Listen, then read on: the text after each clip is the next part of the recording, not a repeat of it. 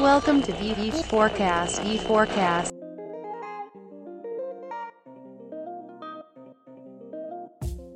Uh, tem uma pergunta que eu acho que é interessante, cara, que é em relação a. A gente estava falando de teste, a questão de. Tu falou sobre verba, né? A gente separar uma verba de teste, mas tu não falou relação de tempo. Quanto tempo esse teste tem que ficar no ar? Porque às vezes é sempre uma dúvida, não tem uma resposta muito certa, como nada do que a gente faz, mas é uma premissa interessante.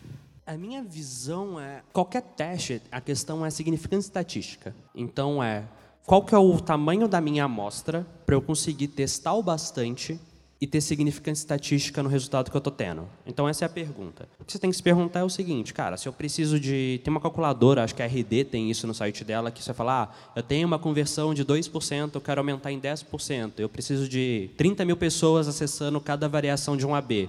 Só que meu site tem 3 mil acessos por mês, quer dizer que eu preciso de 10 meses de teste. Então, primeiro ponto é, descobre o tamanho da amostra que você precisa. Minha regra de bolso é, cara, o máximo 15 dias para testar. O mínimo, uma semana. Por que esse mínimo de uma semana que eu uso? Porque, tirando alguns raríssimos casos, dentro de uma semana tem muita variação que, na real, ainda não foi normalizada.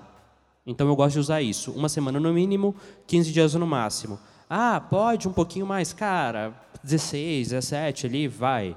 Agora, se o seu teste passou de um mês, tem algo errado.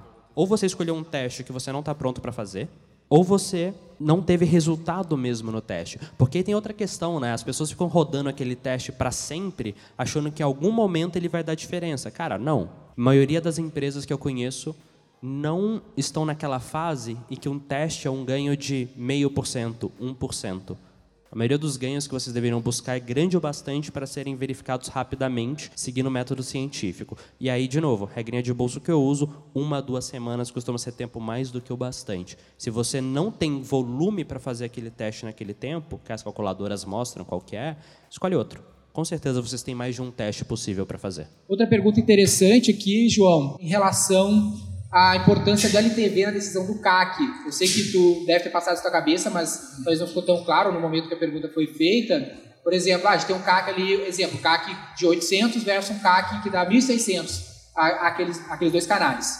Mas o quão importante é ver o LTV que aquele canal traz. Porque às vezes eu decido só pelo CAC mais barato, mas o CAC alto ele vale mais a pena porque traz mais lifetime. Um exemplo aqui de bastidores é o gestão. Né? A gente patrocina o gestão e o nosso CAC o gestão é bem mais alto, é dobro do Facebook. Mas o, o lifetime que eu tenho com o cliente do gestão é muito melhor que normalmente eu tenho com o cliente do Facebook. É, como eu falei, CAC e LTV é sempre uma questão que você olha por canal e por cohort. E assim, diferentes canais vão ter custos de operação diferentes e retornos diferentes. O cliente que você traz por uma indicação, por exemplo, um boca a boca, costuma ter um LTV muito maior do que um cara que você faz uma propaganda fria. Por quê? Porque a boca a boca, provavelmente quem te indicou, fez um bom nome de você. Ele escolheu a pessoa certa que ele já sabe que faz sentido para o negócio. Enquanto que a propaganda no Facebook vai te gerar uma pessoa que ela viu sua propaganda e às vezes nem sabe se é aquilo mesmo que ela queria, né? O curioso. Então você sempre tem que entender isso. Agora, o cuidado que eu costumo tomar, principalmente quando você está explorando é, canais novos ou negócios novos, produtos novos, é antes de pensar na relação entre CAC e LTV, pensar na coisa que chama tempo de payback do seu CAC. O que, que é isso? É quanto tempo leva para o seu LTV ficar maior do que um com aquele, o cliente que aquele canal te traz. Porque assim, LTV é uma palavra bonitinha, mas leva-se alguns anos para você extrair todo o LTV do cliente. Então, você projetar um LTV de, cara, 5 mil reais ao longo de três anos, se o seu negócio tem só um ano de vida, você não sabe o seu LTV de, de três anos. Então, o que você deveria fazer? Primeiro, minha preocupação sempre é como fazer aquele canal ter um ROI maior do que um. Depois disso, eu tento estimar qual que é o LTV máximo que aquele canal vai me trazendo. E aí a gente vai sempre fazendo aquelas comparações e ajustando ao longo do tempo. Mas que nem o Denner falou, a questão é, o que, que é um, uma, uma relação boa para mim? Cara, a relação boa para o meu negócio é três vezes, vai. Ok, não é porque um canal custa o dobro ele não vai me entregar essa relação, porque talvez ele me entregue um LTV que também seja o dobro. E aí você tem que ir sempre acompanhando essa relação canal a canal e entender. Acho que a única coisa que serve de média no negócio é isso, né? A relação entre o CAC e o LTV, porque todo o resto tem que ficar olhando ponto a ponto. Mas esse lance que tu trouxe do, do, life, do payback do, L, do LTV, eu acho importante porque ele mexe bastante com ansiedade. Né? O que que, assim, tentar trazer um, complementando esse teu, teu aspecto, o que, que a gente está falando? Ah, beleza, eu vou gastar 800 reais para trazer cada cliente. Mas aquele cliente no mês zero, ele me traz 400 reais de margem de contribuição.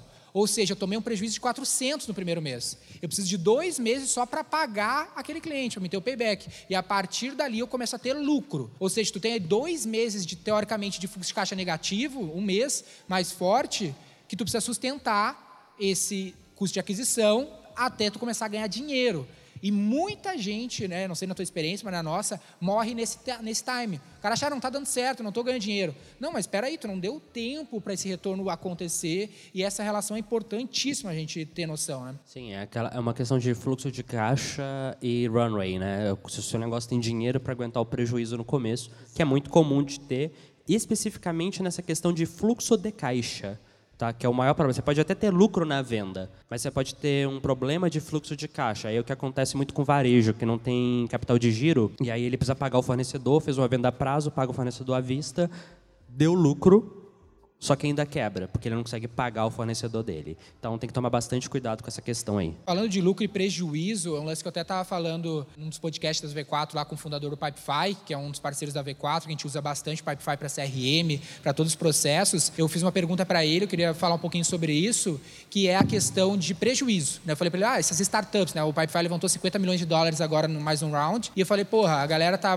botando muito dinheiro em startup, botando um monte de prejuízo, quando que isso vale a pena, quando que isso não vale a pena, e tu tocou um pouco nesse assunto, né, lance de às vezes tu sustentar um prejuízo para criar uma barreira de entrada, derrubando o teu concorrente, ou até mesmo sustentar o teu crescimento. Qual é o teu ponto de vista sobre essa questão dessas startups que a gente vê muito prejuízo para dominar o mercado e qual é a estratégia por trás disso, quando faz sentido, quando não faz? Tem algumas questões diferentes, tá? O meu exemplo foi prejuízo em alguns canais e não no negócio. As startups geralmente têm prejuízo no negócio como um todo. Quando isso acontece, a minha visão é, a primeira análise tem que fazer, é, aquela startup está tendo prejuízo porque ela está numa briga de preço? Porque se for briga de preço, eu fico longe. Não, não é briga de preço. É uma questão realmente de afinar o modelo, crescer, mas tem margem alta, é bacana, as pessoas pagam caro. Eu, fiz um, eu investi numa startup que faz isso recentemente. Então, assim, é muito caso a caso entender o seguinte. Se você está queimando caixa, ou seja, tendo um fluxo de caixa negativo, você precisa ou ter caixa o bastante para isso virar positivo, ou ter uma via de se financiar e conseguir mais caixa. Então a análise que eu faço é olhar o seguinte, cara, tá queimando caixa, beleza. É briga de preço? Se for, já fico fora. Ah, não, não é briga de preço. Eu estou realmente estruturando o negócio e crescendo, é parte do processo. Se é parte do processo, a pergunta que você tem que fazer é: cara, eu tenho grana o bastante para esse processo ficar positivo? Sim ou não? Se não, eu tenho como me financiar para aguentar o tempo que eu preciso? Sim ou não? Porque na maioria dos casos, quando não é briga de preço, a gente está falando de um excesso de custo fixo. É o que te faz dar prejuízo. A Uber, por exemplo, apesar dela ter virado briga de preço, ela dá lucro na operação. Ela dá prejuízo quando você coloca o custo de aquisição, quando você coloca o custo de time de tech. Mas operacionalmente falando, cada corrida é lucrativa. É a própria relação da margem de contribuição que pouca gente considera, né? Ele tem uma margem de contribuição positiva, né? Então, assim, esse é o ponto. Agora, tem negócio que eu conheço que tem margem de contribuição negativa. Cara, esse negócio, ele, é ele queima caixa porque ele foi feito para queimar caixa. Ele está vendendo nota de 100 por 90 reais. Ok, ele vai vender, ele vai crescer, mas ele nunca vai ser sustentável. Então é uma questão de conseguir enxergar e confiar que aquele negócio pode vir a ser sustentável. E aí, eu confesso para vocês, é muito subjetivo, muito mesmo. Para a gente tentar ser rápido algumas perguntas aqui, João, dar no nosso time. Uh, influenciadores. Pouco mais sobre estratégias rápidas de influenciadores. Assim, tem alguma outra experiência, um destaque que tu possa trazer para isso? Cara, além do que eu falei de patrocinar os posts, primeiro, ir atrás e conversar é incrível como tem muito patrocinador. É, tipo, tem uma arbitragem de preço muito grande, tá? Então dá para ir atrás conversar. Vai ter gente que você pode pagar um, dar o seu produto e a pessoa já vai te anunciar. Então assim vejam isso. Dois, olhem o YouTube. Está crescendo muito os influenciadores de YouTube são pouco assediados ainda. Instagram, a galera já sabe e já vai atrás. As outras redes têm caras grandes, mas que pouca gente está olhando. Uma dica para complementar, tenta ir em caras indiretamente ligados ao teu mercado. Às vezes tu quer ir naquele cara que é o top do teu mercado, mas ele custa muito caro. Mas às vezes tem uma pessoa que fala de um assunto correlacionado e às vezes não é tão disputada pelos anunciantes, consegue comprar ela mais barato e ela vai comunicar da mesma forma É, que a tem uma audiência. coisa nisso, é um exemplo que a Grubhub, Hub, que é um iFood nos Estados Unidos, né, ela está listada em bolsa. Os melhores influencers delas não são chefes de cozinha, são na verdade a galera de game. Por quê? Porque o público dela é essa galera que não tem tempo, tipo, gamer geralmente não cozinha, ele pede comida. Então, assim, quando eles foram lá e patrocinaram os gamers profissionais, quem estava assistindo esse cara via ele recebendo a comida via Grubhub Hub e falou: pô, quando eu precisar, que eu estiver jogando e não quiser cozinhar, eu vou fazer a mesma coisa. Então, esses públicos correlacionados são, tipo assim, uma, uma abordagem muito boa. Integração entre canais diferentes para fazer remarketing, exemplo, Facebook e LinkedIn. Ah, tem como falar um pouco mais sobre isso? Citar talvez algum outro canal que seja possível? Cara, em tese você pode integrar todos os canais. O que vai mudar um pouco é o nível de dificuldade disso. Você pode conectar até seu PDV com o Facebook e subir numa lista personalizada de conversão baseada em e-mail. Para mim, a grande questão é entender, é, ter alguma forma de centralizar isso. A Segments, que é a ferramenta que eu apresentei, é muito boa.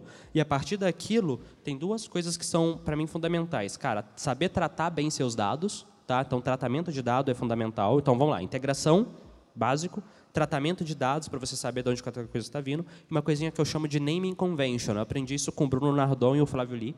E é basicamente você tratar muito bem as tags, né, as UT, seja o TM, seja uma tag de e-mail, seja lá o que for, que identificam da onde aquela pessoa veio. Com essas três coisas, você consegue integrar quase qualquer canal que você pensar. Boa. Em relação ao rastreamento da jornada, de, eh, jornada de- do consumidor online, modelos de atribuição, tu tem alguma dica sobre isso? Ah, botou uma carinha de triste aqui, porque não é uma coisa fácil, né? tu citou brevemente, tem uma coisa a mais, posso falar disso? Eu até tenho uma dica da V4 para os clientes da V4, a gente criou um próprio pixel da V4, que ele rastreia toda a jornada do cliente, pelo menos dentro dos nossos canais. Então, às vezes, desenvolver algo assim não é tão complexo, mas também, obviamente, nunca é tão completo. Cara, é, o primeiro ponto é você entender que não, nenhum dos modelos vai ser 100% confiável. Acho que isso já facilita muito a sua vida. Só que você consegue entender se faz sentido. Então, por exemplo, se você falar no Google hoje, o modelo padrão dele é Last Click Non Direct. Você vai ver que ele vai dar muito resultado para alguns canais e provavelmente não vai fazer sentido para o seu negócio se você é uma pessoa que usa vários canais. Você vai testando aqueles básicos. Testou o básico e viu que faz um pouco de sentido, você começa a entender melhor aquilo. Exemplo, Position Based, que é um canal que ele dá 40, um modelo, ele dá 40% para o primeiro canal, 40% para o último e 20% para o meio. Cara, talvez você vê, putz, oh, fez algum sentido. Aí você vai lá e ajusta esse modelo. Então, para mim é dá uma olhada nos modelos básicos, padrões das ferramentas, vai mudando e vendo qual que faz o mínimo de sentido para você, e aí você começa a trabalhar em cima dele, sempre consciente de que nunca vai ser perfeito, tá? Cross-device e cross-canal são duas coisas que são um inferno para traquear conversão online. Ainda mais, e quando você coloca omnichannel offline, ferrou. Então, acho que ter essa consciência ajuda bastante e entender que, cara, precisa. É um lance que é importantíssimo, principalmente para quem tem PDV, é tentar implementar CRM. Eu sei que é difícil cadastrar ao máximo todos os clientes, o máximo de informação que seja possível, sem inviabilizar a operação, porque depois pode subir isso online, tentar fazer alguma atribuição. Exemplo muito bom disso é a Amaro, cara. Para mim, hoje é referência em Omnichannel no Brasil. Estudem o que eles estão fazendo. Muito bom mesmo. Legal. Amaro. Ah, última pergunta, antes da gente ir para a próxima atração, qual é a diferença de segmentar na ferramenta que tu citou, né, o segmento.io e Lookalike Facebook? Vamos lá. Essa ferramenta ela não, ela não monta lookalike, tá? Ela monta personas que você pode subir como uma lista base e aí dessa lista base você fazer o lookalike. Ela integra e tudo. Mas eu acho que eu entendi. É, qual é a diferença de eu segmentar usando essa ferramenta e segmentar usando a- o próprio Facebook? Cara, a Segment te permite segmentar qualquer coisa. O Facebook você é limitado ao que está lá. Aí depende muito e, cara, tem muita restrição quando você compara as duas. Então, basicamente, é você ter acesso a mais informações e usar isso de base para tomar melhores decisões no seu negócio. Basicamente, essa é a grande diferença. É isso aí, pessoal. Lembrando que o João é um dos nossos hosts no Roy Hunters, o podcast da V4 Company para gestores de tráfego. Então, segue lá no Spotify e nos outros agregadores, caso vocês prefiram. Por hoje, sobre esse assunto, é isso. Tráfego, né, o ponto principal para atrair os clientes. Uma vez que a gente atrai, o que a gente faz com esses clientes que a gente já tem? Muito obrigado, pessoal. Até uma próxima oportunidade.